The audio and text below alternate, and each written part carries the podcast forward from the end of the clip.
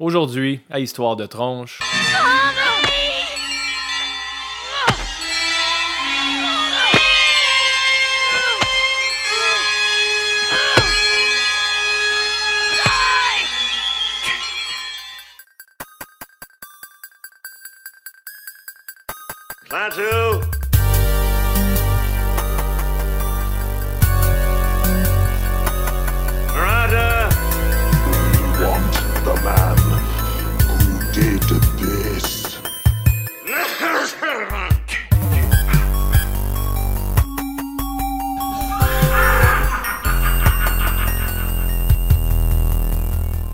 Tout le monde, bienvenue au neuvième épisode d'Histoire de tronche, un podcast où on parle de lutte, jeux vidéo et de films d'horreur.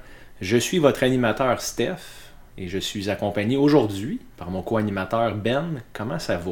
Ça va super bien, Stéphane. Ben merci, merci Ben de bien aller comme ça. Ça me motive à continuer à faire le podcast quand je te vois aussi heureux et épanoui. Comme une fleur le matin. Toi, ça va bien? Ça va très bien, merci. Tu vois, il n'y a jamais personne qui me demande comment je vais, moi. Ben, c'était juste pour être poli. Ok, dans le fond, tu te rappelles même pas que je t'ai répondu. Est-ce que je vais bien? Oui? Exact. Bravo. J'écoute. Tu devrais aller au casino.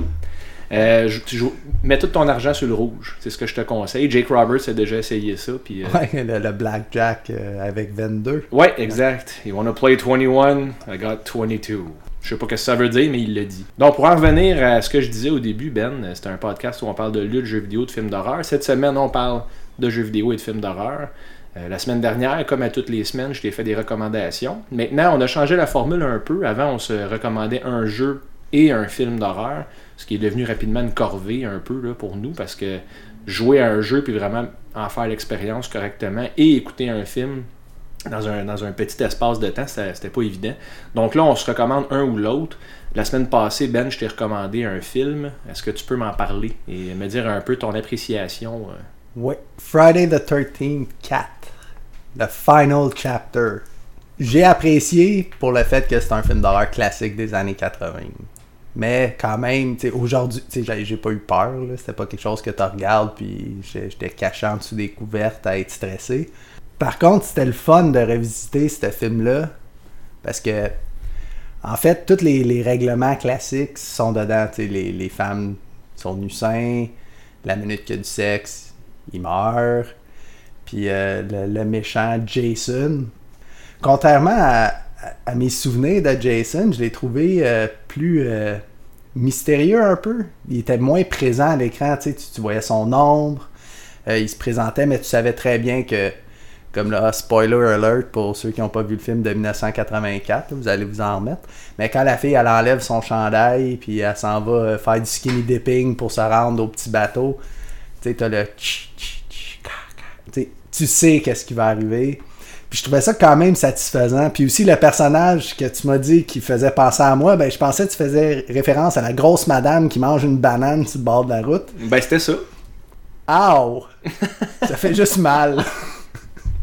Mais anyway, là, j'avoue, elle est comme avec son sac à dos, elle s'en va camping. Puis je comme, ah, cool, Steph, il pense que je suis une grosse madame, puis maintenant il l'a confirmé. Puis quand elle est morte, j'étais comme content que ça soit. Ben, j'ai comme pris pour acquis, c'était pas moi. Mais anyway. Mais le personnage que tu parlais, justement, le, camper qui arrive, puis euh, le, le, gars qui, euh, qui a de l'air du héros, mais finalement, c'est pas lui tout le héros, ce qui est quand même le fun aussi du film. Le héros, en fait, c'est le petit garçon, Tommy Jarvis, que j'avais déjà entendu le nom parce que j'avais joué au jeu Friday the 13th. Il y a un joueur qui joue Jason, puis les cinq autres joueurs ou les quatre autres joueurs, ils jouent des, des campers. Puis tu essaies de survivre, puis un moment donné, si tu répares euh, un truc électrique, tu peux appeler à la radio. Puis Tommy Jarvis, il arrive, puis Tommy Jarvis, lui, il arrive avec un shotgun, puis c'est de là que le nom me disait plus de quoi que le film en question. Mais c'est le fun parce que Tommy Jarvis, dans le film, c'est un enfant qui tripe sur l'horreur parce qu'il fait des masques, puis il est très très talentueux. Moi, être talentueux de même à cet âge-là, euh, je serais millionnaire aujourd'hui. Travaillerais avec Tom Savini, puis euh, je ferais les effets spéciaux pour tous les films.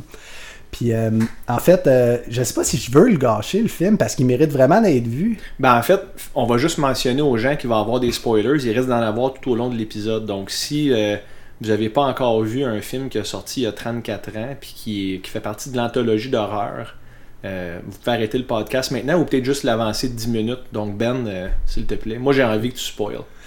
Ben, parfait, je vais, je vais ruiner ça pour tout le monde. Nah. Mais euh, le, petit garçon, au fond, je, je m'attendais pas du tout que. Ben, tu sais, je m'en attendais pas. J'avais un vague souvenir qu'il se maquille, entre guillemets, comme Jason quand il était enfant pour comme le déstabiliser, pour que sa sœur puisse lui sacrer un coup pour qu'il perde son masque, puis que Tommy ramasse la machette, puis bang d'en face à Jason, puis il continue à taper dedans quand il est mort. Puis là, le petit euh, zoom tranquillement sur le visage de Tommy Jarvis te laisse sous-entendre que c'est lui, le prochain Jason. Puis euh, j'ai trouvé ça quand même satisfaisant à regarder.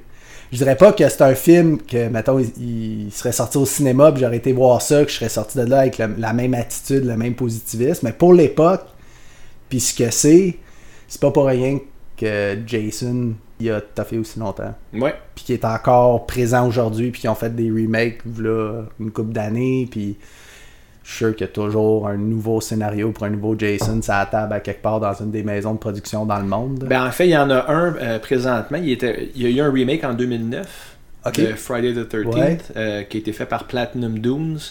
Puis euh, finalement, ils ont commencé à écrire la suite. Mais là, il y a une poursuite avec un des supposés créateurs originaux, avec Sean S. Cunningham, qui est le créateur de, de la franchise. Il y avait un autre gars, son nom m'échappe, mais euh, il y a un autre gars qui dit qu'il n'a jamais été crédité pour euh, ses contributions à la franchise. Puis actuellement, il actionne tout ce qui est en lien avec les studios de Friday the 13th. D'ailleurs, le jeu que tu parlais tantôt, Ben, Ouais. euh, toutes les activités sont suspendues sur le jeu, puis il n'y a plus aucun nouveau contenu qui a le droit d'être publié. Ah ouais. Ouais, tant que la poursuite n'est pas réglée complètement. Donc, le jeu en question que tu parlais tantôt, qui est. euh, moi, j'ai pas joué encore, mais j'ai j'ai regardé des vidéos et tout ça. Ça représente vraiment bien euh, l'univers de, de Jason Voorhees, puis de Friday the 13th, puis tout ça. Euh, mais là, à cause de la poursuite, non seulement le jeu est installé, la série euh, de films est installée aussi, parce que les fans, évidemment, demandent une suite. Ouais. Le remake de 2009, on en parlera une autre fois. Je pense pas que tu l'as vu.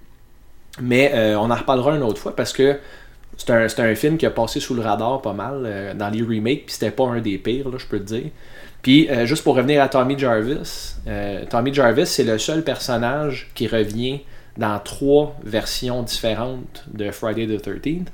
Euh, la version que je t'ai recommandée dans les quatre, c'est euh, Corey Feldman Corey Feldman, ouais. qui était dans les Goonies aussi, qui est un child actor légendaire des années 80 que tout le monde connaît. Il va pas très bien aujourd'hui euh, en passant. là. Comme la- pas mal tous les child actors. là. Mais non, Macaulay Culkin, il va super. Ah, laisse faire. Ouais, t'as raison. Donc, pour en revenir à Tommy Jarvis, il est dans le 5 également. Un autre acteur qui joue avec un autre rôle complètement. Puis il est dans le 6 également. Encore une fois, un autre acteur puis un autre rôle complètement. Puis dans les trois films, on dirait que c'est carrément une personne différente. Puis dans le jeu que tu joues, c'est la version du 6 que Tommy Jarvis euh, représente. Ouais. C'est lui, là, il arrive avec son manteau euh, d'aviateur, là, avec du poêle, puis euh, j'ai vu les vidéos, puis je trouve vraiment que c'est c'est comme un gros cadeau pour les fans de la franchise de ramener ce personnage. Le jeu il est bien fait. Comme euh, il y a même un, un skin de Jason que tu peux avoir qui a un jumpsuit mauve puis une face turquoise, c'est un petit euh, wink à Nintendo. Mais le, le jeu, je sais que c'est pas le temps des recommandations, mais si vous, aimez les genres de jeux comme ça à la Dead by Daylight, je vous conseille le Friday the 13th The Game sur Steam. Malheureusement, ça a l'air qu'il n'y aura pas de nouvelles. euh, Il n'y aura pas de nouveau contenu, mais ils vont continuer à supporter le jeu parce qu'il y a une grosse communauté qui joue quand même. Ouais. Fait que dans le fond, est-ce que tu recommanderais Je recommande ce film à tous ceux qui tripent vraiment horreur puis qui aiment les films d'horreur des années 80, un peu comme nous, les Nightmare on Elm Street, Friday the 13th, Halloween. Si t'aimes l'horreur des années 80 puis aussi toutes les, les règles, entre guillemets, excusez, qui ont mentionné dans Scream, que la personne qui, qui dit I'll be right back, ben elle revient pas. C'est c'est toutes des affaires de même en l'écoutant, c'est comme le fun. Puis euh, je le recommande à tous ceux qui sont fans. Si vous voulez un film d'horreur que vous allez terminer le film, puis dormir les lumières ouvertes, puis euh, avoir vraiment peur, c'est peut-être pas le film pour vous. Ben ça, à part Vendredi 13 1, que c'était même pas Jason le tueur, c'était Pamela Voorhees, sa mère. qui était un peu plus un film d'horreur. Les autres Ouais. films, ça devient comme juste un plaisir coupable de voir, euh, mettons, de quelle façon Jason va tuer ses Euh, victimes. rooting for the bad guy. C'est ça. Puis, tu sais, comme t'expliquais au dernier épisode, c'est que les, les méchants deviennent les héros dans ces films, dans ces franchises-là. Ben, Puis- c'est les seuls qui sont vraiment réellement mémorables, à part quelques rares exceptions de, de héros de films d'horreur qui, qui sont créés par euh, leur expérience personnelle au travers de l'histoire du film. Mais habituellement, je dirais, ouais, dans, dans, dans les longues anthologies d'horreur, c'est les méchants, les vrais héros. Ben, c'est eux qu'on va voir au cinéma. c'est ça. Puis, puis qu'est-ce que t'as pensé du personnage campeur quand il se fait tuer avec un petit, euh, une genre de fourchette à jardin? He's killing me! Ouais, puis il arrête pas de dire He's killing me, he's killing me. C'est super mal joué. Puis j'étais, mon Dieu, il est en train de me tuer. J'étais vraiment triste. Ouais, c'est ça. J'ai- Si t'aurais pas dit ça, j'aurais même pas fait l'association. J'étais bon, ben ça y est, mon personnage est mort. C'est pas moi le héros. Évidemment, la- l'autre héros, c'est une héroïne, c'est la sœur de Tommy Jarvis. Et aussi la seule qu'on ne voit pas nue dans le film. C'est de valeur, hein? Elle est quand même cute. C'est de valeur, mais c'est drôle comment ils maintiennent ce règlement-là. Parce que Jason, au fond, il s'est noyé dans le lac pendant que les, les, Les moniteurs. les moniteurs, ils, ils forniquaient et s'amusaient, puis ils surveillaient pas Jason, puis il est mort. Fait que là, Pamela Voorhees était bien fâchée après eux, elle voulait tous les tuer. Fait qu'il y a ça aussi qui est maintenu dans les autres films. La minute qu'il y a de la nudité, ils vont mourir. Ouais. Puis tu le sais qu'ils vont mourir.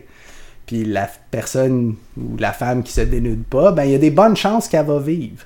Ça veut pas dire que c'est une règle qui est respectée dans tous les films Jason, mais dans celui-là, pas mal. Ouais. Puis tu sais, je sais pas si t'as remarqué aussi, contrairement à d'autres euh, films de la franchise, c'est que les valeurs de production sont un peu plus élevées. Ouais. Le film, il se prend un peu plus au sérieux. Puis c'était vraiment supposé être le dernier de la franchise parce qu'il voulait pas étirer la sauce puis diluer le personnage, mais tu te rends compte que quand ils font de l'argent, ils seraient caves de pas continuer. Ça, c'est de la façon que les studios voient ça. Ouais. Même si, selon les fans, ils vont détruire la franchise avec le temps, les films sont devenus vraiment, à partir du 7, ça a juste descendu en chute libre. Le 8, euh, Jason Takes Manhattan. D'ailleurs, il y, a un- il y a un meme présentement qui se promène avec Jason qui kick une radio qui joue une tune de Drake. Là. Euh, Kiki, Do You Love Me ou je sais pas trop. Une tune vraiment en poche qui joue à la radio que je connais pas. Là. Écoute, là, je dis mon âge un peu. Là. Mon oncle Stéphane, il écoute plus les hits de la radio du jour, mais t'entends la tune jouer puis tu vois juste Jason passer puis kicker un radio. Ça, c'est une scène de Part 8 à Manhattan. Puis tu sais, écoute, c'est une farce le film. C'est comme un- une grosse mascotte euh, qui se promène dans la ville puis qui tue du monde de façon comique. Fait que le 4 était bon. Le 5, on en reparlera une autre fois. C'est un, chapitre qui est super controversé auprès des fans. Le 6, c'est mon préféré. À partir de là, le 7, 8, 9, c'est vraiment dur à regarder. Il n'y a pas de mauvaise raison d'aimer ça. C'est juste pas bon. Mais je suis content que tu l'aies aimé. C'est, euh, Ouais, ouais, j'ai apprécié, ça, mais j'ai vraiment accroché sa tune de Drake parce que justement, je fais le, le Kiki Challenge quand je suis dans le trafic le matin. Je t'expliquerai ça, c'est quoi. euh. Ouais, ben les gars, mais- mes, mes enfants m'en ont parlé du Kiki Challenge. Ah, c'est cool, j'ai ben, les mêmes goûts qu'un enfant d'11 ans. euh, C'est ça, et de 9. Et de 9, Qui a- surtout de 9. Que, ouais, puis celui de 9 qui a moins peur que toi de jouer à Resident Evil 7, soit dit en passant. Ben, lui, il a atteint sa puberté. C'est ça. Ben, t'as encore le temps, Ben. Ça va venir. Laisse ça aller. Puis, euh, t'as-tu remarqué aussi, juste pour terminer avec Vendredi 13 euh, 4, est-ce que t'as remarqué la présence de Crispin Glover, le père à Marty McFly dans Back to the Future? Non, Il a passé. il est où? Tu vois? C'est un personnage secondaire qui se fait tuer dans la maison. Ah, ouais. Lequel? Ben, c'est le personnage que Crispin Glover joue. là. Il, y a Ah, il y a un nom générique. là. Lui. C'est ça, Harry, Matt, quelque chose. Mais Crispin Glover, qui est un acteur quand même respecté, assez excentrique, ça a l'air. Euh, dans ce temps-là, il était pas connu. Puis euh, il joue un personnage, un des adolescents qui se fait tuer dans la cabane. Mais ça fait drôle de voir un gars comme lui à ses débuts, juste être comme cinquième, sixième rôle dans un film. Il a quand même eu des rôles euh, assez significatifs par la suite. là. Là, c'est-tu le jeune avec les, les cheveux blonds, là, que c'est un, un, un limp fuck, un dead fuck? C'est pas lui. Non, Ah, ben là, il falloir que je recheck, là. Ah, tu je vais cliquer au travers pour voir c'est qui, là. parfait. Fait Et que- toi, euh, Stéphane? Ben, moi, tu m'as recommandé un jeu la semaine passée. Tu m'as recom- tu m'as recommandé Rise, Son of Rome. Un jeu qui n'est pas un jeu de survie. C'est ça. Fait que là, d'après moi, t'as épuisé tous les jeux que tu joues qui sont pas des jeux de survie. Il m'en reste deux. Bon, tu vois, fait qu'on va étirer la sauce parce que sinon, tu sais, je vais me trouver à jouer des- à, des jeux en, en alpha à toutes les semaines. Ouais. euh, où est-ce que tu lances des pinottes à terre pour créer des structures. Puis, euh, Ça crée Wackhouse, finalement. ça crée Wakas. Un, un, un Pakistanais musulman quand ça y tente. qui est super poli puis il t'écoute compter tes histoires. Ah ouais, écoute, ça c'est une longue histoire que je vais vous épargner les auditeurs, mais euh, euh, Rise Son of Rome, tu joues le rôle d'un Romain, puis euh, dans le fond, ta ville, elle se fait attaquer. Faut que tu protèges ta ville finalement avec l'armée romaine puis tout ça, mais c'est vraiment un hack and slash, ça m'a fait penser un peu à euh, style de jeu Final Fight où est-ce que tu avances puis tu frappes les bonhommes, les bonhommes se répètent, là, c'est pas des personnages uniques contre qui tu te bats, ça c'est pas grave pas en tout. L'accent est vraiment sur les mécaniques de combat puis les genres de, de prise de finition, si on veut, que tu fais aux autres. Là, tu leur, tu leur coupes un bras au ralenti. Puis là, si tu pèses sur ton bouton de souris au bon moment, tu y, tu y rentres ton bouclier bord en bord de la tête. Puis pendant qu'il tombe à terre, tu y transperces le cœur avec l'autre bras. Puis à chaque fois que je le fais, j'ai un sourire niais dans la face. Ouais. Parce que t'es comme fier, tu te sens vraiment badass. Ouais, tu te sens comme un badass. Ouais, mais c'est un excellent jeu. Vraiment, les graphiques sont magnifiques. Comme euh, on a mentionné il y a quelques épisodes, j'ai upgradé mon ordi récemment pour pouvoir gamer. Là, je, je le roule au max. Puis euh, c'est le CryEngine, tu disais. Ouais. Mais ça paraît, là, c'est vraiment de la qualité. Puis ça fait changement d'un jeu en alpha parce que tu as l'impression, tu as un objectif clair, puis tu sais que tu vas finir par terminer le jeu. Je suis loin de l'avoir fini. Là. Mais là, je suis rendu au bout où est-ce que tu t'entraînes avec ton père, puis là, tu t'en vas avec lui te battre dans la ville. Tu vas voir, mais le jeu, il est, le fun de A à Z. T'apprécies les hack and slash, puis pouvoir exécuter des gens de façon différente, parce que plus que t'avances, t'unlocks des nouveaux finishers, puis... tu J'ai pensé à toi... J'ai pensé à ce jeu-là, puis ça m'a fait penser à toi, vu que t'es un fighting game fan, t'aimes beaucoup les jeux de combat. Moi, pas vraiment, parce que j'ai jamais été bon là-dedans. là. On allait à l'arcade quand on était jeune, euh, Steph rentrait là avec 50 cents, il restait 3 heures. Moi, 15 piastres après, je finissais à attendre euh, 45 minutes à côté de sa machine que Steph finisse de jouer à Tekken. Ouais, ben il y a du monde qui voulait pas venir avec moi à l'arcade à cause de ça, dont Joe qui a failli pleurer une fois, mais euh, d'ailleurs, je voudrais juste mentionner aux auditeurs en même temps, euh, écoute, c'est un, un modeste premier objectif, mais on a dépassé nos 100 mentions like euh, sur la page Facebook, fait que merci vraiment à tout le monde. Je peux maintenant finalement lâcher ma job. Merci. exact, on va démissionner, on va voir combien de minutes qu'on va survivre euh, dans la nature sauvage avec euh, plus d'emploi. Mais on a atteint notre centième mention j'aime.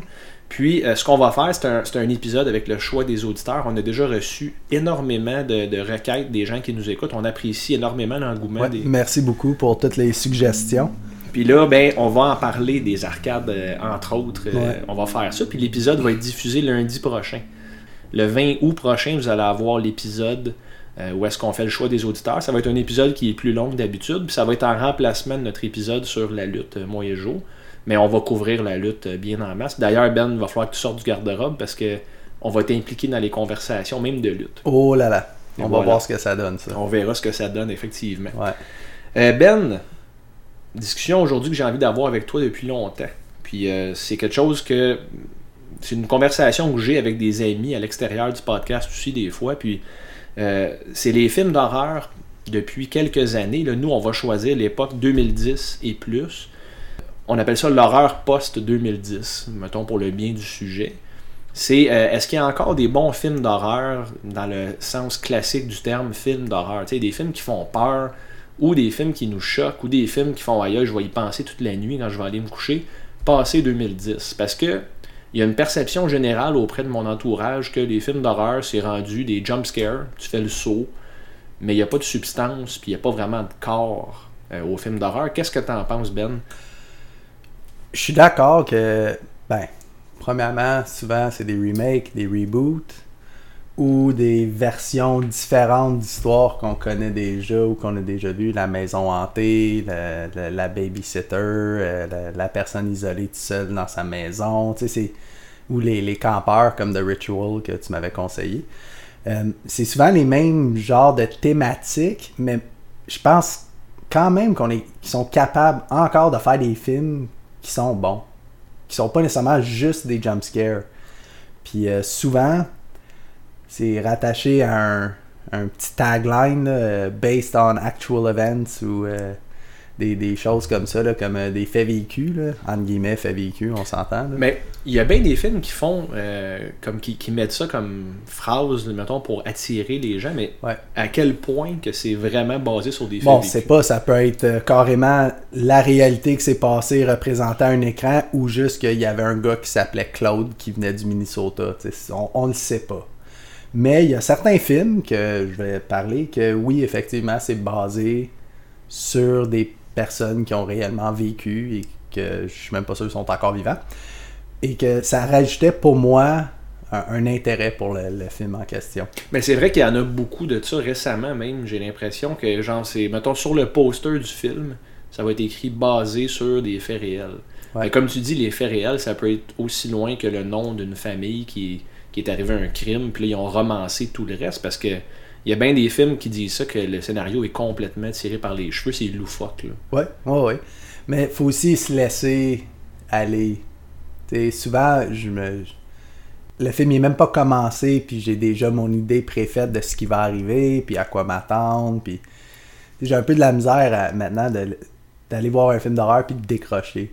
Si je vais un film puis c'est sur une maison hantée, ben tu sais, j'ai déjà comme tout mon registre dans ma tête de tous les films que j'ai vus, puis là, ok, euh, le film va commencer, puis je vais me mettre à analyser, tu sais, comme euh, ah, il a mis des ciseaux dans le tiroir, on va les voir plus tard, ces ciseaux-là, c'est sûr et certain, il va s'en servir pour stabber quelqu'un, tu sais, puis j'ai de la misère à me laisser aller, fait c'est peut-être pour ça aussi que les films après 2010, je trippe moins un peu, malgré qu'il y en a que j'ai beaucoup aimé, que on va discuter. Parce qu'ils sont trop prévisibles, quoi, ou... pas tant prévisible, mais il n'y a rien qui est montré pour rien au cinéma. Fait que, comme on parlait d'Hereditary, la petite fille euh, qui, mange, qui est allergique aux peanuts, c'est le fait que son père il dit, ah, euh, sa mère lui demande, hey, y a-tu des peanuts là-dedans? On sait que ça va revenir. Comme quelqu'un qui, qui dépose des ciseaux dans un tiroir puis qui ferme le tiroir, ben on va les revoir ces ciseaux-là. C'est sûr, il n'y a rien qui est montré pour rien. Tu sais, parce que si les ciseaux servent à rien, ben on s'en fout qu'ils mettent dans le tiroir. C'est quelqu'un qui a écrit cette histoire-là. Il y a une raison pourquoi il y a les ciseaux, il y a une raison pourquoi ils sont dans le tiroir, puis il y a une raison pourquoi qu'à la fin, ils vont se tirailler à côté de ce tiroir-là en question, puis ils vont prendre les ciseaux. Fait que des fois, j'ai de la misère à décrocher. Mais dans les rares fois où je suis capable puis juste apprécier le film tel qu'il est, ben, il y, a, il y a plusieurs films euh, après 2010 que j'ai aimés, malgré qu'il y en a plusieurs qui sont datés de 2010. Ouais. Exactement, ça coche de 2010. On- J'ai laissé tomber des 2009 qu'on aurait pu peut-être négocier, mais Ben, écoute, on pourra faire un autre épisode de les films à partir de l'an 2000 aussi. ouais, ouais, ben on a du matériel en masse. C'est tellement le fun, les films d'horreur, qu'on pourrait en parler pendant, pendant 365 jours sans jamais arrêter. Mettons 400 épisodes, qui sait. Ben ouais. 30 Days of LJH. Oh, j'aime le concept. un à tous les jours, on va devenir cinglé rapidement. Ouais, définitivement. Ouais. Mais ça prend beaucoup de café dans ce temps-là, du crack, des prostituées. Non, le crack, c'est pour le, le- le podcast sur la lutte. Oui, oui, est-ce que je mélange mes affaires? Mélange Ah, continue, Ben, je Ah. m'excuse. Le petit intermède sur la drogue et la prostitution. Il est en manque. fait que c'est ça, un Des des films que j'ai vraiment apprécié, qui est sorti après 2010, qui est sorti en fait en 2013, c'est The Conjuring. Ils ont fait Conjuring 1, Conjuring 2. La chose qui m'a attiré vers ce film-là, c'est que c'est basé sur Ed puis Lorraine Warren, que je connaissais déjà avant, parce que j'ai le guilty pleasure d'écouter des, émissions paranormales des fois, comme Paranormal State, puis euh, Ghost Adventures, puis des affaires la même. Puis euh, la petite Madame Lorraine, là, elle a tellement de life sweet, c'est comme une grand-mère euh, enquêteur paranormal que- qui est un peu médium, ses côtés, elle ressent des choses. Puis elle participe à ces, ém- ces émissions-là, puis je la trouvais donc cute, la petite madame, je la trouvais vraiment le fun. J'entends qu'ils font Conjuring, que c'est basé sur les expériences de elle puis son mari. Puis je dis, ben là, faut, faut que j'aille voir ça, c'est sûr. C'est James Wan hein, qui a dirigé. Ouais, euh, James Conjuring. Wan, que j'ai rencontré d'ailleurs sans savoir que c'était qui, au Comic Con de Montréal. Puis j'ai vraiment montré peu d'enthousiasme pour ces films, puis je me suis vraiment senti mal. Je savais, là, il était bien intense, ce- petit monsieur asiatique-là. tu sais, Je m'en vais, tu sais, puis whatever, continue. Par après, tu sais, je- Annabelle allait sortir, justement, fait que je suis allé voir euh, sur Internet c'était quoi, puis là, je vois la petite photo du réalisateur, j'étais comme, on. C'est lui. Ah ben, gadon. Bon, ben, au moins j'étais honnête, tu sais. j'ai Ouais, ben dans le fond, raconte-nous l'histoire, on a le temps. là. James Wan t'a croisé au Comic Con, mais tu savais pas que c'était Ben, il y avait un bout. J'étais avec mon petit garçon avec ses cheveux tout frisés, puis il s'est mis juste en avant de la pancarte Annabelle, puis il fixait la poupée. Moi, je me suis reculé, j'ai sorti mon appareil photo, puis j'ai pris une photo de mon petit gars de dos devant l'affiche Annabelle. James Wan, il était à son bout, il est sorti, il est venu me voir, puis il m'a donné un poster. Il m'a donné un autre poster, j'ai même pas demandé qu'il qu'il mette son autographe dessus comme un poche. Puis il m'a dit, ah, puis t'aimes les films d'horreur, tu sais, Conjuring? Ah ouais, Conjuring, c'est bon. Puis Annabelle. Ben, Annabelle, je l'ai pas vu, je sais pas. Moi, une poupée, je sais pas, là, ça m'attire pas bien, ben. Puis, ah, ah, ben, ah, ok, tu sais. Puis il avait l'air déçu, mais à ce moment-là, moi, j'étais, ok, je m'en vais, là, je le connais pas, ce monsieur-là, là, j'y j'y parlerai pas pendant une heure. Puis je suis parti. Puis su après. Ouais, quelle belle opportunité ratée de parler de films d'horreur avec quelqu'un qui crée des films d'horreur que j'aime en plus. Ouais, j'ai été un peu euh, déçu de. Cette interaction-là. Ouais. Ben, en parlant de James Wan, moi, un film qui est paru après 2010, ben en fait, comme tu dis, il est sorti en 2010. Euh, c'est le film Insidious. Mhm. En français, c'est Insidieux. Mais Insidious, en fait, c'est euh, un film avec Patrick Wilson puis Rose Byrne. Patrick Wilson qui joue justement Ed Warren dans Exact, Conjuring. dans Conjuring. Puis James Wan aime bien cet acteur-là. Puis d'ailleurs, il est très bon, Patrick Ouais. Wilson. Euh, Insidious, euh, c'est un film qui est euh, sorti en 2010. Puis c'est un film de James Wan aussi. Puis c'est un film qui m'a absolument terrorisé. Je sais pas si tu as déjà vu Insidious, j'imagine que Ouais. oui, Ben. Je les ai toutes vues. Ouais, sont- honnêtement, je les ai tous aimés. Moi, je les aime. Particulièrement le 1. Le 1, euh, il y a énormément de violon. Moi, le violon dans un film d'horreur, je sais pas pourquoi, mais ça marche. Ça me donne des frissons, puis il est bien fait. Au début, comme il y a un petit garçon qui dort dans son lit, puis la caméra, elle zoome sur le, petit, garçon, elle recule vers le plafond, elle se tourne lentement, elle s'en va dans le corridor, puis c'est une genre d'anticipation. Tu sais, le violon, il joue de plus en plus fort, mais très vite. Puis là, comme tu vois, comme le beat monte. Je viens d'essayer de faire du violon avec ma bouche, puis c'est comme un son de moustique. Fait que euh, essayez d'éviter ça, tout le monde. C'est pas vraiment un musicien. Non, mais pas avec ma bouche en tout cas. Puis là, la, la caméra descend l'escalier de la maison, puis là, c'est comme si tu suivais la caméra, mais bien lentement. Puis là, ça fait juste s'avancer vers une fenêtre au bout d'un couloir, puis il y a la face d'une vieille femme. Ouais. Puis le violon, euh, puis la caméra, elle arrête pas. Tu sais, d'habitude, tu vois une face au loin, puis la scène, elle transitionne, puis la, la face est plus là, puis t'es comme bon. Mais là, la caméra, elle arrête pas de zoomer sur la face en question. Puis là, elle est rendue comme direct en avant, puis là, j'étais comme aïe, ça m'a vraiment figé. Puis tout de suite après ça, tu vois le titre apparaître, Insidious, puis le violon joue dix fois plus fort. J'ai eu froid tellement que j'ai fait le saut dans ce film-là. Ben, la raison pourquoi moi j'aime la franchise Insidious, c'est justement la saveur des années 80 qu'ils ont. Tu sais, des planchers avec la fumée, euh, des, des lumières rouges, euh, tu le, le monde paranormal que la, la médium Ouais. va se battre contre les démons. Dans les rêves du petit garçon, dans le fond. c'est- c'est- si vous avez pas vu les Insidious, moi je pense que aussi je suis d'accord entièrement avec toi que d'ailleurs je voulais les prendre mais t'allais en parler. Mais Ben peu oui. Ben écoute, tu peux prendre le 2 et, euh, et le 3. Mais justement, toi, on parlait de James Wan, Insidious. Toi, Ouais. The Conjuring, ça ressemble un peu à Insidious en termes d'ambiance, je trouve. Parle-moi donc de ce qui t'a fait peur là-dedans, toi. Ben, le Conjur- le- ça va l'air niaiseux, mais la boîte à musique, la petite comptine, je trouvais ça vraiment creepy. Parce que cette boîte de musique-là, euh, elle existe pour vrai. Ah, ok, fait que tu connaissais l'histoire de la boîte à musique avant de voir le ça. film? Puis Bon. Annabelle Mais- aussi. Ça, ça ajoute. Ben, au- c'est pour- ça que moi j'ai vraiment embarqué dedans. Parce que la petite boîte de musique est dans la- leur musée euh, paranormal à Ed et Lorraine Warren. Ils ont comme un, un musée avec tous les objets occultes qu'ils ramassent. Puis euh, la petite boîte de musique, ben, quand elle la joue, j'étais Ah wow, c'est donc ben cool, tu sais. Puis ça m'a vraiment fait embarquer, puis à être comme. Pas apeuré, mais tu sais, j'étais comme content. Tu sais, comme Oh, this is gonna be cool. Puis. euh, Puis, puis c'est genre, c'est un des rares films qui t'a pas déçu en plus. Non, non, il m'a pas. Mais il y a aussi beaucoup le fait de Ed puis Lorraine Warren. Lorraine Warren, je l'adore. Tu sais, c'est comme j'ai dit, ça pourrait être ma grand-mère puis je serais super heureux. Elle, t'aurais- elle aurait-tu des histoires cool à T'aurais raconter? peur tout le temps, par exemple? Ouais, euh, grand-maman, raconte-moi une histoire avant le dodo. Bon, voici l'histoire d'une poupée possédée. Petit qu'il regarde le plafond? Mais une petite anecdote, justement, sur la boîte de, de musique. Euh, c'est la même comptine qui joue euh, la, la- la boîte à musique que dans Annabelle, le mobile du bébé dans la chambre. C'est la même chanson. Puis quand tu l'entends dans Annabelle, ben, il faut vraiment que tu sois un fan de, de la série James Wan et tout le monde qui a créé. Parce que c'est comme créer un univers euh. James Wan de Conjuring, Annabelle, Insidious.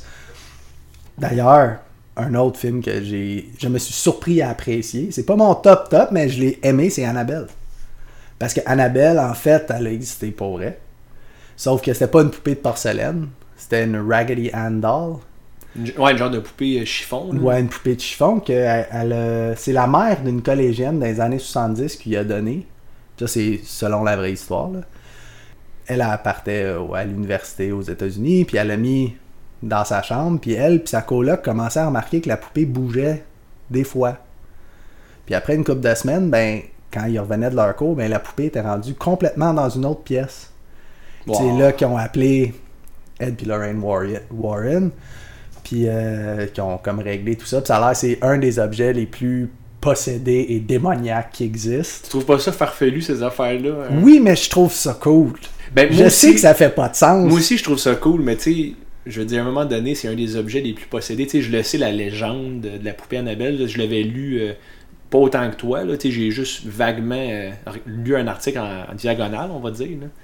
Mais tu sais, c'est une poupée de chiffon, là. Oui, c'est une poupée de chiffon, mais en même temps, moi, c'est le genre de gars que tu me dis, cette maison-là est hantée, puis tu me contes une histoire longue comme le bras d'un petit garçon qui s'est noyé dans le sous-sol, puis je vais y aller dans la maison. Je- Il y a comme une partie de moi qui veut que ça soit vrai. Ben, je suis comme toi. Pour Honnête- avoir ce sentiment de, de peur-là, puis de, de stress, puis de Ah, tu sais. Je sais que c'est farfelu. Je sais qu'une poupée, c'est une poupée, puis une boîte à musique, c'est une boîte à musique. Mais le peut-être, c'est ça qui. Comme le, ben on le sait pas pour vrai à 100%. Tu sais, il reste tout le temps un petit pourcentage de doute. Puis c'est dans ce petit pourcentage de doute-là que je m'amuse. Ben ça, puis je- trouve que ce genre de sentiment d'imagination-là, euh, il se perd avec les années un peu, mais je l'ai encore des fois. Est-ce que tu te rappelles de la maison abandonnée sur le bord de la rue Boileau, à Saint-Eustache? Non. Il y, a- il y avait une maison, un, un genre de shack euh, sur le bord de la rue Boileau. Saint-Eustache, là, on s'entend, on parle de Saint-Eustache, c'est assez euh, intime dans notre cercle, là. on sait c'est où euh, la gang, là, mais Ben ne semble pas t'en rappeler, on était déjà allé. C'était une maison qui était un ancien chalet sur le bord de l'eau. Euh, il n'y avait pas d'entrée comme tel, il fallait juste que tu tasses des arbres. Puis là, il y avait une maison qui était comme placardée, puis le solage était brisé, fait qu'elle était comme croche sur elle-même. Il y avait du graffiti avec des pentagrammes, là, tu sais, genre les, Ouais, l'étoile. euh, l'étoile de Satan, puis tout ça. Puis il y avait toutes sortes d'affaires bizarres écrites là-dedans. Puis on voulait dormir là-dedans. avant. Mm. Puis ben on voulait, ça exclut la personne qui parle, parce que moi j'ai jamais voulu le faire. Puis encore maintenant, si tu sais, moi plutôt on, on part camper en style sauvage, là, où est-ce qu'on trouve une place aléatoire puis on dort. Si on croise une cabane comme ça, je refuse d'entrer dedans. Fait que Ah je- ouais. Fait que je l'ai encore le. Ben moi, je refuse de rentrer dedans, mais peut-être pas pour les mêmes raisons. Si le solage est brisé, la maison a été construite en 1882, ben moi, je refuse de rentrer dedans parce que ça me tente pas que le plafond il me tombe sur la tête. Mais je m'attends pas à avoir un fantôme ou... euh, Ok, mais si. Bon, mais tu peux pas être sûr à 100%. on peut pas être sûr à 100%, mais si Ben, on d'abord, passe j'ai toute une la question pour toi, Ben. J'ai une question pour toi. Est-ce que tu dormirais avec la vraie poupée de chiffon Annabelle? Oh, bonne question.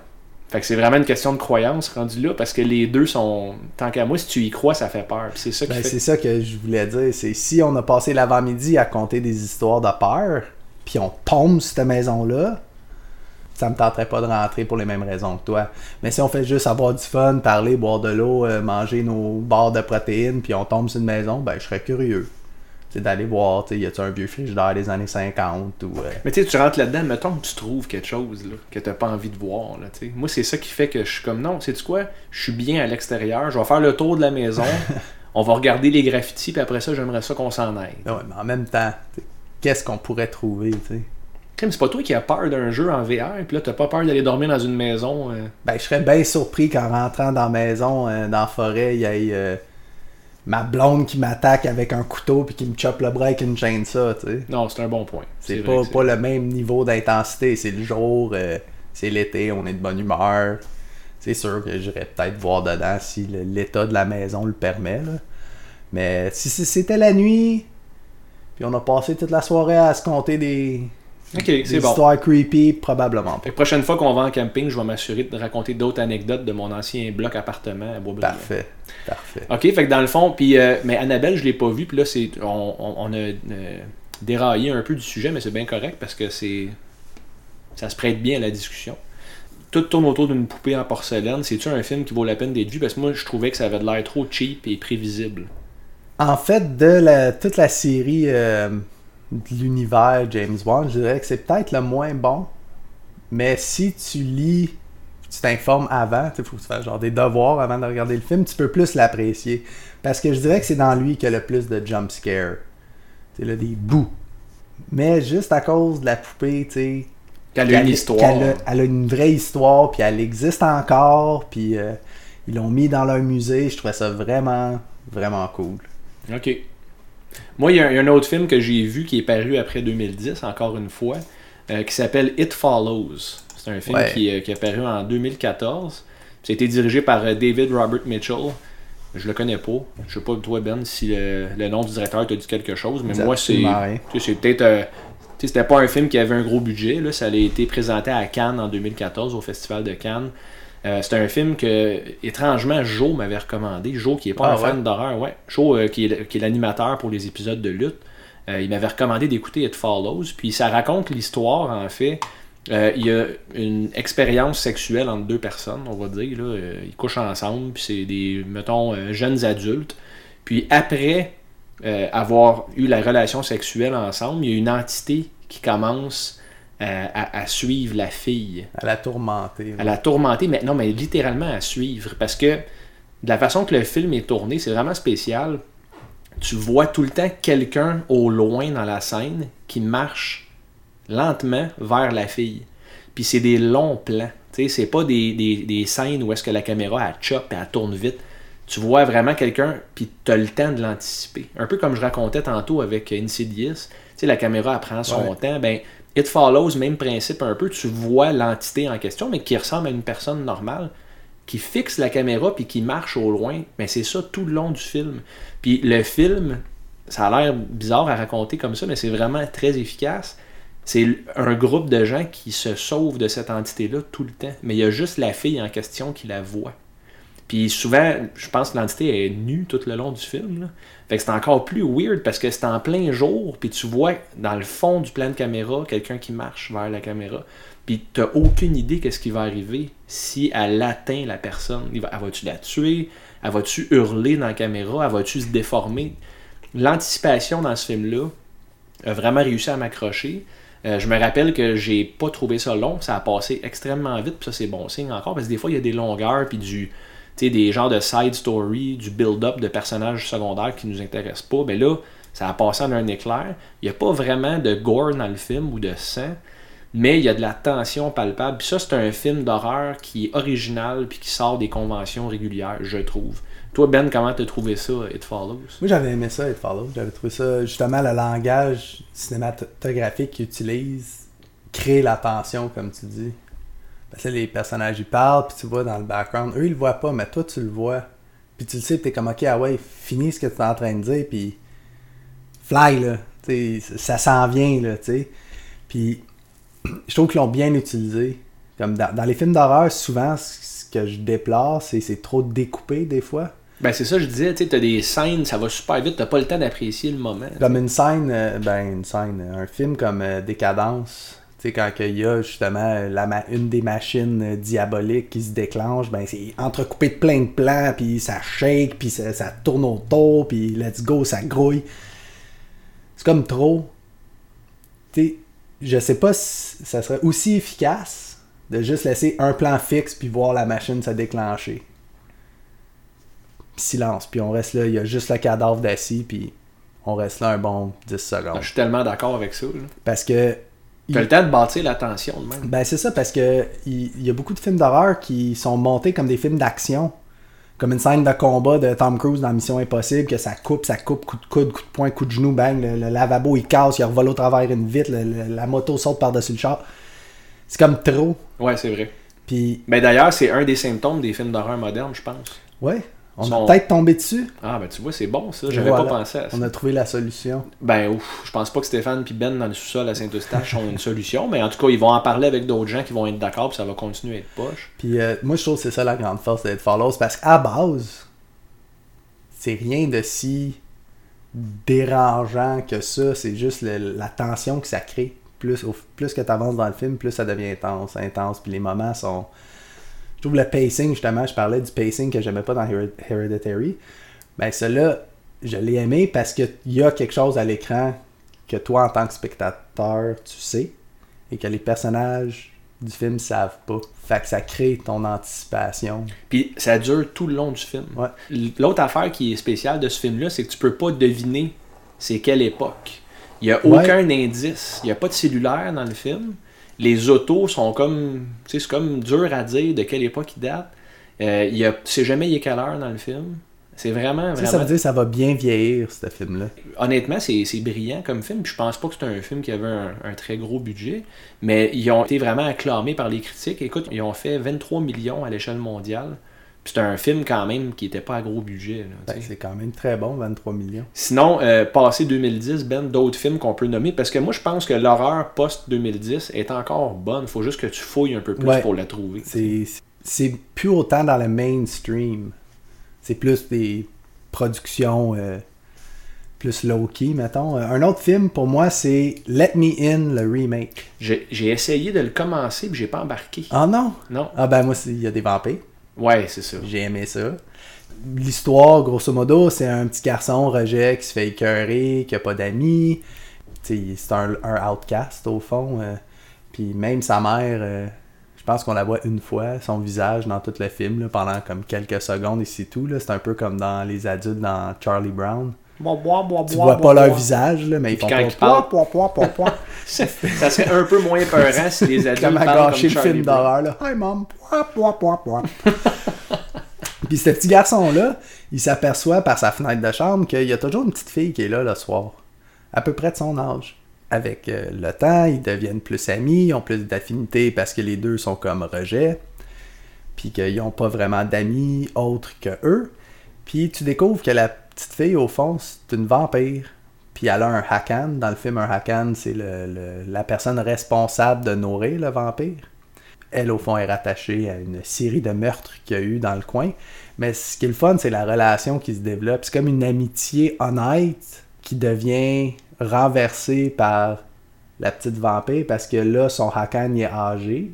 Elle va avoir besoin d'un remplacement. Puis euh, moi, j'ai trouvé ça bon. C'est à l'heure que t'as pas embarqué. C'est pas- vrai que c'est, c'est, c'est pas thrill, spills and excitement. Mais je suis pas fermé à l'aimer. C'est juste que je l'avais écouté. D'après moi, je faisais d'autres choses. Puis c'était un des films que j'avais entendu parler. Puis j'ai fait play. Puis j'ai dit, ah, je suis pas dans le mood pour ça maintenant. Moi, déjà, je suis pas un fan de vampires euh, fondamentalement. Mais je suis ouvert à aimer ça. C'est juste que lui, il y a quelque chose dans le début. C'est peut-être juste le temps que ça a pris pour me mettre en scène. Euh, mais tu dis que le remake est meilleur?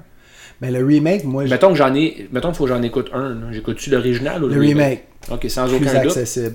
Ben, sans aucun doute. C'est sûr que je dirais l'original parce que c'est l'original, puis c'est de là que tout ça part.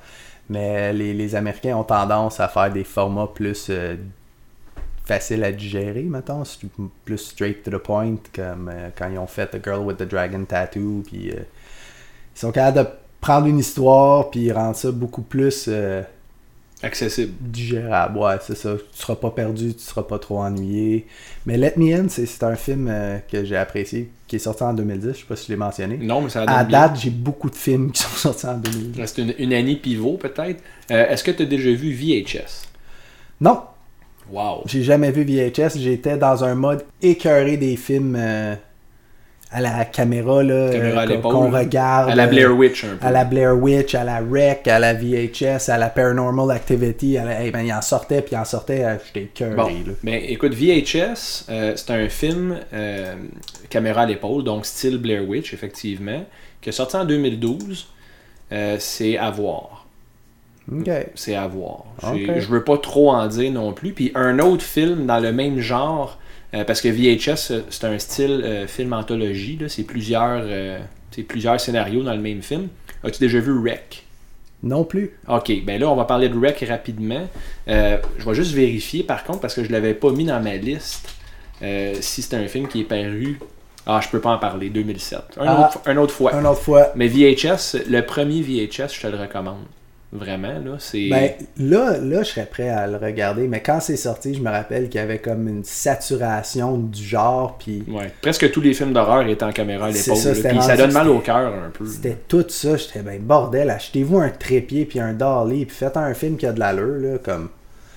J'étais tanné de voir du monde courir avec une caméra, puis là, tu vois, tu vois le ciel, tu vois la terre, tu vois des souliers, le ciel, puis là, c'est c'est comme tu dis, ça donne mal au cœur, puis Je peux juste relaxer puis écouter un film violent, s'il vous plaît. Là. Exact. Ben, écoute, si tu veux relaxer et écouter un film violent, euh, j'ai écouté la semaine dernière un film qui s'appelle Green Room.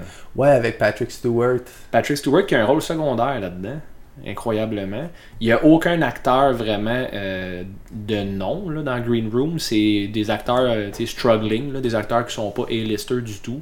C'était pas un film à très gros budget. Euh, c'est dirigé par euh, Jérémy Saunier, que je connais pas non plus.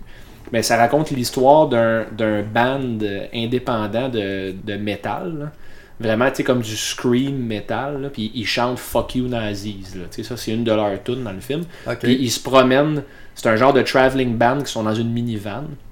Puis ils se promènent dans différents endroits. Puis ils chantent euh, pour des, des foules super hostiles. Tout le monde est gelé, tout le monde est sous. Euh, c'est assez intense. Puis là, ils arrivent dans une, euh, une venue, on va dire, ou un local où est-ce qu'il y a des nazis partout. Oh, Puis là, ils commencent à, à chanter Nazi Punks Fuck Off. Puis là, le monde pitch des bouteilles sur le, sur le stage, mais ça fait partie de l'expérience. Puis là, bon, ils s'en vont dans leur loge, dans le green room, puis ils sont témoins d'un crime. Puis là, ils se font enfermer dans le green room par les propriétaires de l'immeuble. Euh, c'est un film que je m'attendais pas du tout. J'avais aucune idée de ce que je regardais. J'avais entendu le nom dans une conversation, puis ça m'a papé. Je dis, c'est quoi, je vais lui donner une chance. Euh, T'aimes le gore, Ben? Ouais.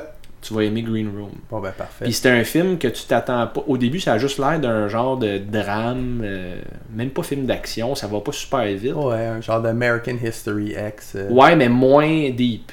La seule affaire que je peux te dire, c'est que la qualité de l'audio, l'enregistrement des voix a pas été super bien fait. Je te recommande des sous-titres dans certaines scènes. Fait que, Ah ouais? ouais, c'est rare ça que À je ce point-là. Ouais. Ok. pas le choix. Puis c'est des commentaires que j'ai lus sur les euh, sur IMDB. J'étais allé voir un peu ce que les gens pensaient de ce film-là, puis c'est ça qui revient beaucoup. Fait que gêne-toi pas de mettre des sous-titres parce que des fois ça marmonne un peu. Mais euh, le gore là-dedans, au point que je me suis fermé les yeux une fois là. On parle gore, on parle-tu niveau euh, décadence ou on parle du niveau plus. euh, Hmm, on parle de niveau réaliste. C'est du gore comme. Je sais pas comment te l'expliquer. Vraiment, du gore. C'est du gore, puis presque plus un suspense qu'un film d'horreur. Mais ça me fait penser à Décadence aussi un peu, parce que t'as des gens enfermés qu'il faut qu'ils quittent une pièce. Puis ils sont entourés de gens hostiles. Fait que 2015, euh, Re- euh, Green Room, film de Jérémy Saunier, comme je disais, ça vaut la peine d'être vu. Euh, sinon, Ben, est-ce que tu as d'autres choses après 2010 qu'on pourrait euh, peut-être rapper le sujet là-dessus? Euh, rapper le sujet dessus. Oh boy, j'en ai tout plein, mais. Ben, choisis-en un vraiment que tu as à cœur. là. que j'ai à cœur, ben un qui m'a vraiment surpris, je m'attendais à absolument rien. J'ai dit m'a écoutez ça, j'ai rien à faire, pourquoi pas, ça dit horreur, j'avais pas entendu parler. Le film s'appelle The Devil. Puis c'est des gens qui se font emprisonner dans un ascenseur. Puis un de ces personnages-là, c'est le diable. Puis ça a été écrit euh, par euh, M. Night Shyamalan. M. Night Shyamalan. Shalangadang. Et une autre personne, Brian, euh, son nom m'échappe. euh, mais en tout cas, c'est pas Monsieur Shalangadang qui l'a réalisé. Ça a été réalisé par John Eric Dodle. Excellent nom, ça. Dodle. Puis euh, le film est vraiment. Est-ce que tu l'as vu? Oui, je l'ai vu.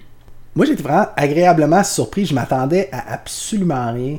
Comme je disais plus tôt, tu sais, souvent je rentre dans un film, puis là, ok, c'est un film de maison hantée, j'ai mon registre de films que j'ai vu, je sais c'est quoi les possibilités qui vont arriver. Mais là, c'est des gens qui sont emprisonnés dans 10 pieds carrés. Fait que je sais pas ce qui va se passer, qu'est-ce qui peut se passer de mal, qu'est-ce qui peut se passer d'épeurant là-dedans? Mais finalement, il y en a des choses. Puis plus que ça avance, plus qu'il y a comme un côté d'horreur psychologique et physique. Et chaque personnage y passe dans ta tête comme c'est peut-être lui. Non, c'est peut-être elle, le diable. Ah, c'est peut-être elle. Ouais, c'est comme lui. une game de clous dans un ascenseur, mais avec le diable. très confiné, tu sais. Puis euh, euh, un des épisodes qu'on a fait, tu parlais du, du film de zombie canadien, que c'est un gars euh, qui parle à la radio, puis il est pris dans sa pièce. Puis Pontypool. Pontypool, puis tu m'as dit, je t'avais posé la question, comme ça devient pas comme plate à longue, être pris dans une pièce. Puis ben finalement, j'aurais dû penser à Devil parce que c'est pas plate. Moi, j'ai aimé ça, ce film-là, puis je le conseille. C'est sûr que je pense pas que c'est un film dans 50 ans d'ici qu'on va parler, mais c'est un bon divertissement. Ouais, c'est un, c'est un film qui fait beaucoup avec peu. Et il est sorti en 2010. 2010. Incroyable! Ouais, je suis les règlements. Ben respecte les formats. Finalement, je pense qu'on va te garder pour le podcast. Ah, tu sais, je t'avais dit avant qu'on commence que c'était le dernier que tu faisais. Ouais. Ben, on va continuer pour au moins un autre épisode. Ah, ben tant mieux. Bravo, mon grand. Je peux-tu quand même garder ma paye? Tu peux, non seulement tu peux garder ta paye, mais tu as même le temps de parler d'un autre film post-2010 parce que tu dis que tu en avais plein puis j'ai vu la peine dans ton regard. Que, ben, Allons-y. Ça fait crack dans mon cœur, puis j'avais déjà mangé ma paye, les trois Cheetos sont dans mon bedon. Là, je vais encore parler de, tant qu'à être sur le sujet de M. Night Shyamalan, il y a The Visit, que j'ai apprécié. J'ai beaucoup aimé de visite. The Visit, c'est l'histoire de deux jeunes enfants qui s'en vont visiter leur grand-mère. Leur maman leur dit « Prends le train, allez voir grand-maman puis grand-papa. » Parce que vous les avez jamais rencontrés. Parce que c'est exactement ça, ils ont jamais rencontré. Alors, euh, on peut pas spoiler ça. Spoiler alert, tout le monde. Pour Spoiler alert, méga spoiler. C'est un film de, de Shalangadang, fait que c'est sûr qu'il y a Ben, un c'est twist à la fin. C'est fait sûr que ça finit en queue de poisson, c'est tout le temps comme ça. Chaque film de M. Night Shyamalan, c'est une nouvelle littéraire, comme on Ouais. apprenait au secondaire. C'est ça, il y a toujours un, un twist à la fin. Alors puis vas-y, Ben, spoil away. Je vais ruiner ça pour tout le monde. Fait que les jeunes arrivent, ils rencontrent leurs grands-parents, ils les trouvent un petit peu bizarres, puis toi-même, en regardant le film, tu les trouves vraiment étranges. Tu sais qu'il y a quelque chose de bizarre avec ces gens-là, de pas normal. Le grand-père, il est comme agressif, passif-agressif. La grand-mère a l'air lunatique complètement. Et juste une parenthèse là-dessus, euh, le grand-père est incontinent. Incontinent Puis aussi. le petit garçon trouve ses couches dans un cabanon, dans une scène dégueulasse. Ouais, ouais. C'est vraiment... Il y a des scènes vraiment dérangeantes. C'est bien joué, je trouve que le jeu d'acteur dans ce film-là est super bon. Parce que c'est une ferme. Le film, ça se passe pas mal sur la ferme des grands-parents. Il n'y a pas d'explosion ni rien. C'est juste les moments qui sont créés entre les personnages, les inconforts, les incompris aussi, des choses qu'on comprend pas vraiment pourquoi ça se passe. Puis, je le dis-tu la fin? Ok. Dis-le, toi. ou- ben, ok, c'est bon. Ok, c'est ça. T'es mieux Ouais. que les gens maïssent moins que toi? c'est- Ah, C'est Stéphane qui va gâcher le film. un vrai chum. Je viens de dire qu'il garde sa job, après ça, il, il me plante un couteau dans le dos. Mais c'est correct, je vais te le dire pareil. Ben, je vais pas te le dire parce que tu le sais, mais je vais le dire à, à tout le monde qui écoute. Euh, à la fin du film, ils font un genre de, de FaceTime sur un laptop avec leur mère, les deux enfants. Puis euh, la mère, elle a une relation amour-haine avec ses parents, puis elle les a pas vus depuis longtemps, mais ils sont vieillissants, fait qu'elle a dit allez voir votre grand-mère, euh, vos grands-parents, c'est pour ça que les enfants sont là. Fait qu'à la fin du film, elle dit gars, fais juste tourner la caméra vers mes parents. Tu sais, pour, je vais leur dire allô, mais là, les enfants disent non, ils sont dehors. Ben, c'est pas grave, montre-moi les. Les enfants tournent la caméra du laptop. Puis la mère a dit Oh mon Dieu. Puis là, les enfants comprennent pas. Qu'est-ce qu'il y a Ils retournent la caméra vers eux. Qu'est-ce qu'il y a, maman? Puis elle dit C'est pas vos grands-parents. Ouais. Fait que c'est deux personnes qui sont là que les enfants ne connaissent pas, ni la mère. On n'ira pas plus loin parce Ouais. qu'il se passe d'autres choses choses après. Mais j'ai eu un frisson à cette scène-là. Ouais. Je Par viens d'avoir un frisson en t'entendant parler de la scène FaceTime. là. Vraiment bien fait. là. Ouais. Puis j'imagine, imagine quand t'es un enfant puis ça t'arrive, comment tu dois te sentir en désarroi Ah, total. Par contre, le film est trop drôle pour me faire peur. Le kid, le petit gars qui fait du rap, il est super drôle dans le film. Puis ça me fait baisser la tension à chaque fois qu'il était sur scène parce qu'il me faisait rire. Vraiment. Ouais. Ben, moi, moi j'avais aimé ju- justement le, la simplicité de tout ça. Tu sais, puis le twist à la fin, j'ai fait waouh, ah, ça, ben-. J'ai comme revécu un peu le sixième sens de façon moins intense. Là. Ben, il y a une scène où est-ce que le petit gars, il voit justement la, la grand-mère supposée. Il la voit de dos tout nu. ouais. Puis là, il ferme la porte puis il dit I'm blind, I'm blind. J'ai ri, là. C'est vrai qu'il est drôle, le petit. Vraiment bon. Ok, Ben, ben écoute, je pense qu'il y a de l'espoir pour les films d'horreur Ouais. après 2010. Euh, D'ailleurs, je, je t'ai proposé un sujet euh, aujourd'hui, plus tôt dans la journée. Éventuellement, on va parler des films qu'on anticipe. Parce Ouais. qu'il y a encore des bons films d'horreur à venir. Euh, je suis convaincu que l'horreur est pas mort comme on le connaît. C'est juste qu'il faut qu'on cherche aux bons endroits pour la trouver. Maintenant, j'aimerais qu'on parle de nos recommandations de la semaine. Ben, si tu me permets, je vais commencer. Avec plaisir. La semaine dernière, à l'épisode, tu as parlé longuement de Bella Lugosi, de Dracula, euh, de ton amour, ton, ou plutôt ta passion envers le genre vampire. Et tu as également, dans le même épisode, parlé de ton mépris pour les jeux classiques. Tu as dit, moi, je veux rien savoir de ça, j'ai pas envie de jouer à ça, à moins que ce soit une thématique. Mais là, Tellement ton fun, des, des matchs poche pour jour. Toi, tu t'épargnes parce que t'as écouté Raw une fois, puis là, moi, je vais être pogné à jouer à Euh, Duck ben- mais non, attends, là. Est-ce que tu prends pour acquis que ce que je vais te conseiller, c'est poche? Ah, Parce que ça date pas d'hier? on va voir. Je te recommande et je vais te prêter mon euh, Super Nintendo Mini pour que tu puisses jouer. Euh, c'est Super Castlevania 4 au Super Nintendo. Euh, ça entre un peu dans tes goûts parce que c'est un jeu d'action, puis ton ennemi c'est Dracula dans le jeu. Puis euh, Simon Belmont, c'est un, un Vampire Hunter. Oh, mais c'est ça, c'est comme un des. jugé comme un des meilleurs Castlevania, ça. C'est un des meilleurs jeux du Super NES. Fait que je t'épargne là. C'est sympathique ce que je fais. Symphony of the Night, c'était sorti sur une autre console. Au PlayStation. Au PlayStation. Ouais, qui est complètement phénoménal ce jeu-là, mais j'en ai pas, j'ai pas la copie. Par contre, Super Castlevania 4, non seulement tu dois le jouer, mais tu dois le finir. Je dois le finir. Tu dois le finir. Ok. La console est tout petite, au pire, tu l'amèneras avec toi à ta job, là, je m'en fous. Donc, euh, Super Castlevania 4, non seulement tu dois jouer, mais tu dois le finir. Fait que c'est ça ma recommandation. long, Mais non, c'est un jeu du Super Nintendo. Je, moi, je suis pas super bon. Mais on va voir. Écoute, Cool. Puis t'auras pas peur, inquiète-toi pas, tu seras pas obligé de porter des couches pour adultes pour jouer à ça. Ben, j'étais déjà sur le bord de faire un petit pipi nerveux, là, mais je, je vais me contenir. Ok. Euh, moi, ma suggestion n'est encore pas une fois un jeu de survie, Incroyable. mais des zombies. Ok, c'est correct ça. Dying Light. Ah, j'ai déjà voulu jouer à ça. Là, tu peux. T'as un nouvel ordi. Est-ce que c'est multiplayer? Euh, je pense qu'il y a une fonction coop maintenant. Ils ont sorti un, comme un add-on que tu peux jouer en coop. Là. Mais c'est pas. euh, je pense pas qu'il y a de PVP par contre. Ça Ah, se peut que je me tant mieux, tant mieux. Mais est-ce que tu peux me raconter un peu c'est quoi le concept du jeu? Dying Light, c'est un first-person shooter. Mais pas tant shooter, parce que c'est plus mêlé que tu te bats, que tu peux upgrader des armes. T'es dans un monde euh, post-apocalyptique, évidemment, où il y a des zombies partout. Et un des attraits qui rendait ce jeu-là différent des autres, c'est que tu peux faire du parcours.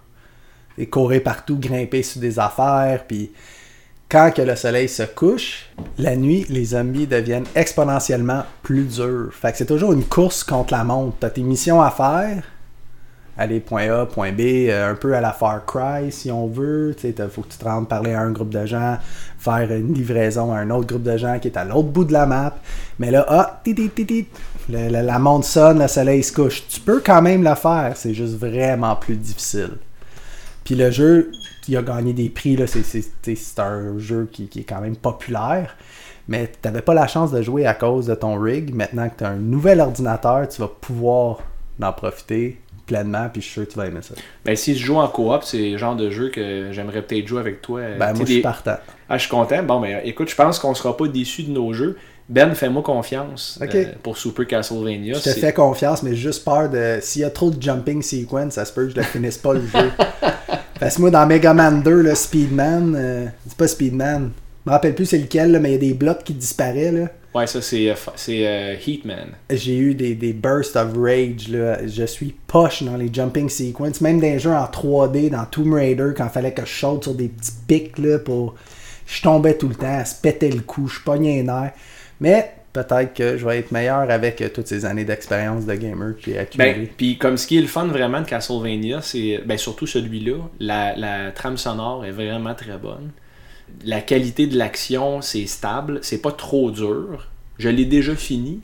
Puis c'est le seul Castlevania que j'ai fini. Euh, non, c'est pas vrai, j'ai fini Symphony of the Night aussi. Mais sur au Nintendo 8-bit original, là, c'est tellement tough. Ouais. Puis encore une fois, Dracula, qui est un boss à la fin du premier Castlevania, est vu comme étant un des boss les plus cheap et difficiles de l'histoire des jeux vidéo. Mais dans Super Castlevania, c'est très très faisable. Puis maintenant, tu as le, luxe d'avoir des euh, save states. Fait Ok. que Tu peux saver ta game en plein milieu d'un tableau. Euh, tu tiens select puis euh, en bas sur ta manette, puis ça va saver exactement où est-ce que tu es, puis tu peux fermer la console. Ah, c'est parfait ça. Oui, c'est pratique, sérieusement. là. Parce que sinon, dans ce temps-là, euh, lui, je pense que tu as des passwords, mais tu sais, ça prenait comme 13 heures rentrer le password. C'était des chiffres, des lettres, des symboles. Il fallait que tu danses en le rentrant. Là, Là, euh, avec les save states, c'est.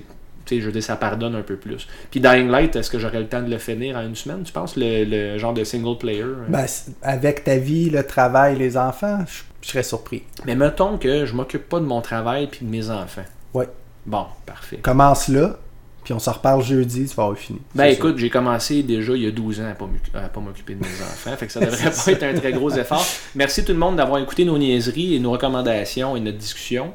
Euh, la semaine prochaine, on vous revient euh, avec euh, nos critiques des recommandations respectives. Puis, euh, oubliez pas, le prochain épisode, c'est le choix des auditeurs. C'est un épisode qui devrait durer plus de deux heures. On a énormément de sujets à couvrir, mais on, on est prêt à vous livrer les réponses à vos questions du moins. Merci encore Ben. Merci à toi Stéphane. À la prochaine.